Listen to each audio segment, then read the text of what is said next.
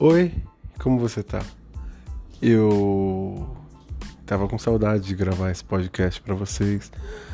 Então, espero que vocês estivessem também com saudade de ouvir, porque reciprocidade é tudo, não é mesmo? então, por favor, vamos sentar em algum lugar, colocar o fone de ouvido e ouvir isso fingindo que você tá ouvindo uma música muito boa ou um podcast muito interessante. Até porque me deu um baita de um trabalho fazer isso e eu ia ficar muito chateado se você não gostasse. Então, eu quero saber o que, que você pensa. Vai lá no meu Instagram, lucasafr. E se você gostou, manda uma mensagem, fala que ficou maravilhoso, que você adorou, que esse foi o melhor episódio do melhor podcast que você já ouviu. E se você não gostou, vai lá no meu Instagram, lucasafr, e fala que você adorou, que esse é o melhor episódio do melhor podcast que você já ouviu, porque eu não quero chorar no banho porque você não gostou do meu episódio. Então, faz esse favor aí pra mim. Agora só senta e aproveita.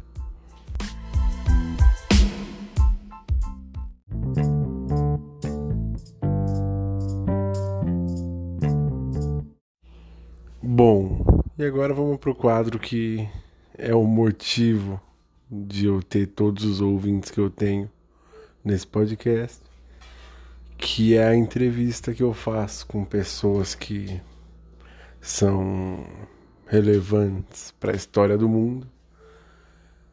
E no programa de hoje eu vou entrevistar a minha avó, porque ela é a pessoa mais interessante que eu conheço e com esse tanto de história eu preciso compartilhar com alguém. Então fica aí com esse presente para vocês. E dos netos, você tem alguma preferência? Dos netos? É. Todo mundo fala que é você. Eu mesmo? Fala que é você e a Gabi. Mas mais eu um pouco. É. Ah, então tá bom. Eles falam é a Gabi e o Lucas só. Mas se fosse pra escolher, o Lucas ou a Gabi, qual que você escolher? Os netos da avó é o Lucas e a Gabi só. O Lucas é o favorito de todos? É. Uhul. É porque nasceu comigo, né? É verdade, né? Se criou aqui comigo. É poucas pessoas que dormem com a avó até fazer 15 anos. Não, dormia comigo lá no cantinho da parede. É. Segurando a minha mão. Não, até uns nove anos, não foi? Acho que foi. Não é, não é todo mundo. Não. E aí eles ficam depois, ai, pipipopô. É, saco do A gente que era mais amigo, né? Elas ficam no canto delas É, e aceita. você conviveu mais comigo. É. Mas tudo bem, a gente aceita a inveja dos outros. É, deixa eles ser invejosos. deixa o cotovelo ficar inchado. Mas agora tem a Clarice também. A Clarice tá na briga. Não é, não, senhora. Hã? Não é. O favorita não é a Clarice. Quem é? Lucas ainda. Ah, é o Lucas ainda, mas Ah, de bebezinha é a Clarice. Não, de todos é o Lucas. Não, não vem tirar meu posto. É. Pensa que eu não fui pro exército, pra guerra. Por sua causa, porque eu sou o único homem. Foi mesmo. Pra cuidar de você. É uma rima de família. E agora você vai falar que a Clarice é a favorita? Não pode, tá errado. Guerra. Meu, nossa, eu deixei de proteger o país inteiro Nossa. pra proteger você, Já pensou? viu? Isso é muito amor. Deus me livre. Foi, foi bom até. Se não... Foi um pouco, né? Nossa. Porque as guerras têm um lado bom e um lado ruim. Não. Mas não é a guerra, é a preparação aqui. É mau sofrimento. Levantar às é. 5 horas da manhã, tomar banho gelado. Pra quem sofria pra acordar às sete, né? Ave Maria. A guerra é melhor do que a preparação pra guerra. É. Eu também acho. Tomar banho frio. Aff, Porque na guerra você não precisa tomar banho. Ninguém tá nem aí. E agora eu vou passar um pouco de informação para vocês. Vamos para a notícia da semana. Eu não sei nem como que eu passo essa notícia para vocês. Eu pesquisei bastante, eu Eu pensei, não, vamos achar a notícia mais irrelevante da face da Terra. E aí eu achei algumas e eu pensei, não, vamos achar uma notícia engraçada, vamos achar uma notícia que faça o dia das pessoas melhorar. E eu achei a melhor notícia da história, que é uma história muito complicada de passar para vocês aqui, não vou conseguir explicar. Mas vocês devem estar sabendo também que a, a Luísa Sonza terminou um casamento com o Whindersson Nunes e começou a namorar um amigo dele que comentava nas fotos do casal. E a notícia por si só já é maravilhosa, porque uma moça terminando um namoro com o Whindersson Nunes para namorar com um cara que também tem um cabelo muito grande. Só me faz perguntar o que está acontecendo no mundo que isso virou notícia em todas as redes sociais, na televisão e agora todo mundo só fala disso porque tem a vacina do coronavírus, tem gente descobrindo vida em Vênus e o foco do brasileiro continua sendo a talaricagem. Que coisa maravilhosa, que orgulho que eu tenho de ver nesse país. Se existe um lugar melhor que o Brasil, eu não conheço. Primeiro ele comentava nas fotos do casal, o Vitão, dizendo que adorava o casal, chamava o casal de meu casal. Aí a Luísa Sonza decidiu gravar um clipe com ele. E aí as coisas ficaram meio estranhas, né? Porque aí ela viu o Vitão, olhou pro Whindersson e pensou: tá, eu gosto muito de cara feio. Mas não precisa ser um Whindersson também, né? Dá pra ser um, um mais ou menos ali. Um cara meio com cara de estranho. Com umas música meio sem graça. Falam as coisas que ninguém entende. O Whindersson já é demais. Vamos pra uma pessoa mais normal. Aí ela achou o Vitão, pegou o meio termo ali.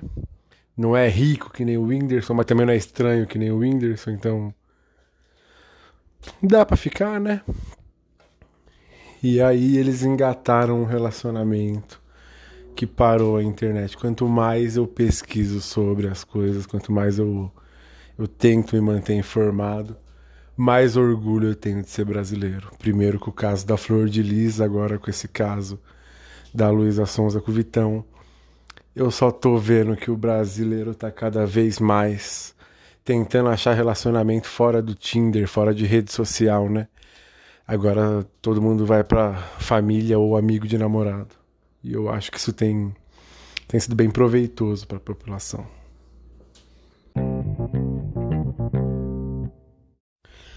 Bom, essa semana não. Essa semana que vocês estão ouvindo o podcast, até porque eu nem sei quando vocês vão ouvir isso, mas na semana que eu gravei esse podcast, teve o feriado de 7 de setembro e esse feriado representa a independência do Brasil.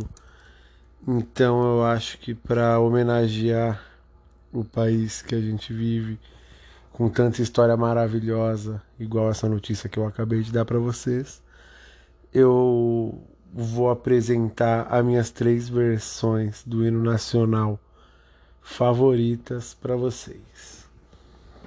Vamos lá então, a terceira versão já está aqui, só esperando eu vou dar um play para vocês.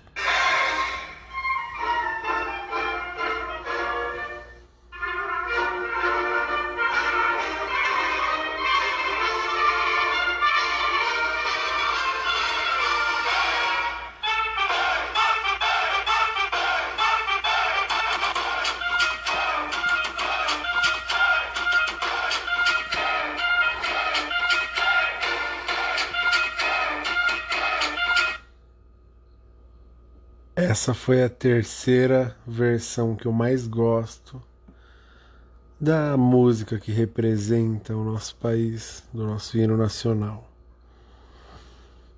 Agora eu vou dar play na segunda versão mais interessante que eu consegui achar de todo o hino nacional.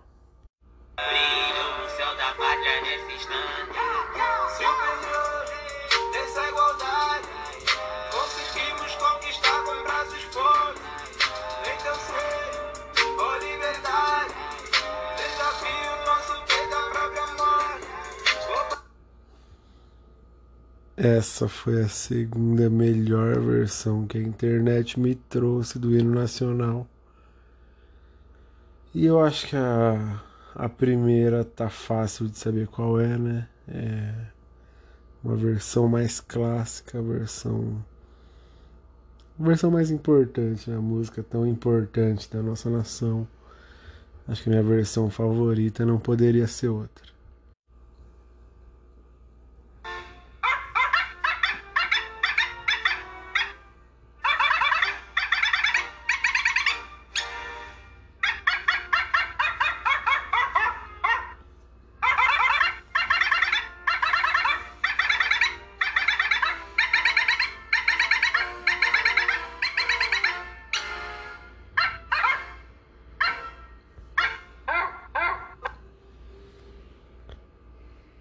Porque não existe nenhuma versão melhor do hino nacional do que um cachorro latindo o ritmo da música. Então, ah, acredito que a espinha dorsal desse país sejam os vira-lata caramelo, o animal que vai estar estampando a nota de 200 reais.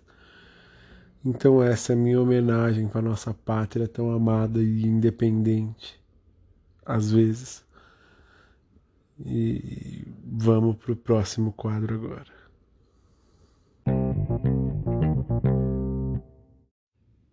E agora vamos para um, um quadro que tem a intenção de passar informação mais relevante para a vida das pessoas, trazer cultura para todo mundo que ouve isso aqui.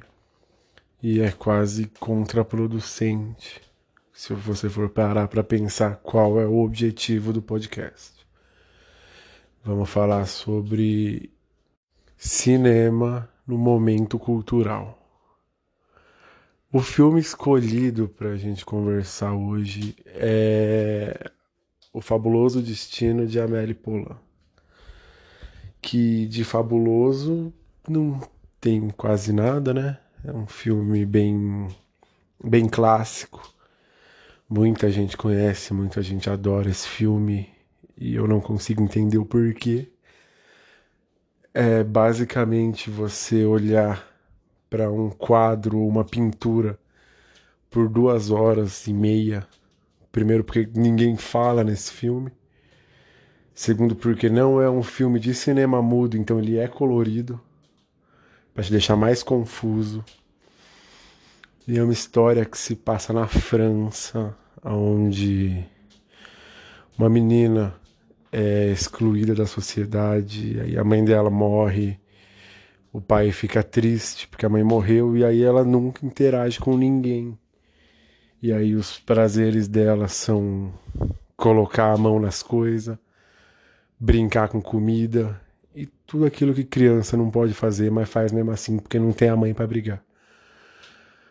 Aí ela cresce desse jeito e mexendo em tudo da casa, fazendo aquela bagunça, deixando o pai louco porque não consegue controlar essa menina. Ela acha uma caixa do antigo morador da casa dela, com um monte de coisa. E aí, como ela não vai pra escola, não trabalha, não tem mais o que fazer da vida, ela fala: ah, vou devolver essa caixa, né? Fazer uma coisa de útil na minha vida. Ela passa metade do filme atrás desse cara, tenta entregar a caixa para ele, sem diálogo nenhum, sem conversar com ninguém. Eu passei metade do filme achando que ela era muda. E até hoje eu não sei porque eu dormi na outra metade, então talvez até seja mesmo e eu não não sei, tô aqui criticando o filme e é só sobre a história de uma mulher que é muda. Mas ela acha o dono da caixa e ela gosta de da sensação que traz fazer o bem e aí ela vai fazer o bem para outras pessoas, já que não tem família, não tem nada, não tem obrigação nenhuma na vida. É uma perdida, como diria minha avó. Vai lá interferir na vida dos outros. Por um tempo eu achei que esse filme era a Matilda que tinha crescido mas aí me explicaram que não, que esse filme é francês, é Matilda dos Estados Unidos. E a história é meio parecida também. A menina não fala, não... só que a Matilda vai pra escola. Tem tem esse ponto de diferença aí. Então, foi completamente um erro meu achar que era Matilda. E aí, normalmente, esse filme divide as pessoas em duas. Uma pessoa que fala que assistiu, mas dormiu em várias partes do filme, comemorou quando acabou e seguiu sua vida sem nunca mais falar sobre. E aquela pessoa insuportável, sabe, que que atende pelo nome de cinéfila e fala que esse filme é maravilhoso, que a fotografia é incrível. E eu vou dar uma dica para vocês aqui, que talvez seja a dica mais valiosa dos quatro episódios até aqui. Se a pessoa se identifica como cinéfila ou fala da fotografia de algum filme, fica longe que não vale a pena, não, não tem pra que ser amigo dessa pessoa. Se ela fala de fotografia de filme, não vai sair nada de bom daí. Então, fica aí para vocês a resenha do filme e uma dica que vocês podem levar para a vida para sempre. Espero que vocês tenham gostado. Comentei sobre um filme muito melhor no episódio passado. Para quem não viu, ouve lá. Falei sobre Os Parsas, um clássico do cinema nacional. Aí, como reclamaram, tem cinéfilo que ouve esse podcast. Falei, vamos, vamos agradar todo mundo do público, né? Vamos fazer esse bem-estar para a audiência. Os caras já não tem tanto amigo assim, aí vão ouvir meu podcast, não vão ter o que eles querem, vamos facilitar, vou fazer que nem a Amélie Polan e fazer o bem para essas pessoas. Então, esse é o filme de hoje.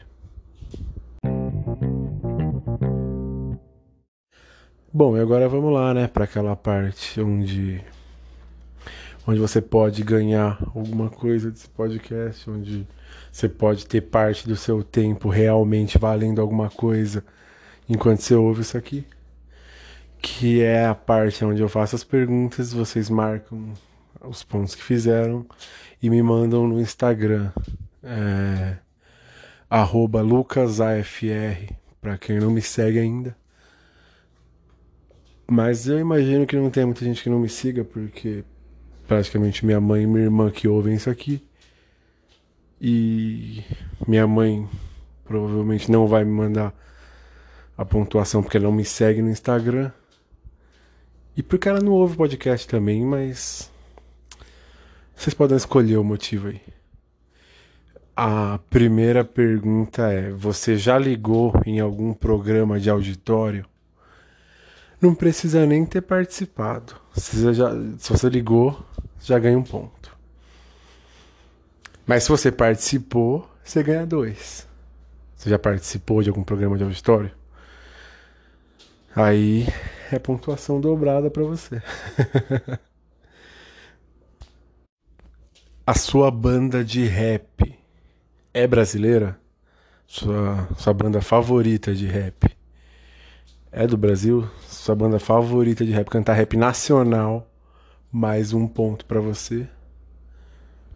E para fechar as perguntas de hoje, você, se sua série favorita de televisão de comédia é Chaves, você também ganhou um ponto. Na verdade, Chaves ou Chapolin. Se a sua série favorita é Chaves ou Chapolin, você ganhou um ponto. Mas como a gente sabe que ninguém gosta muito de Chapolin, vamos preferir o Chaves.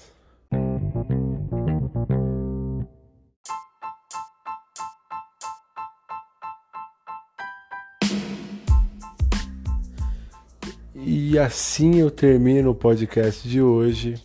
Eu queria agradecer muito para quem ouviu até aqui, dar um, um abraço virtual, que é o meu tipo favorito de abraço, porque não tem nenhum contato físico, especialmente agora na época de coronavírus. Mando um abraço virtual gigante para você e obrigado por ter ouvido meu podcast e prestar atenção nas besteiras que eu falo.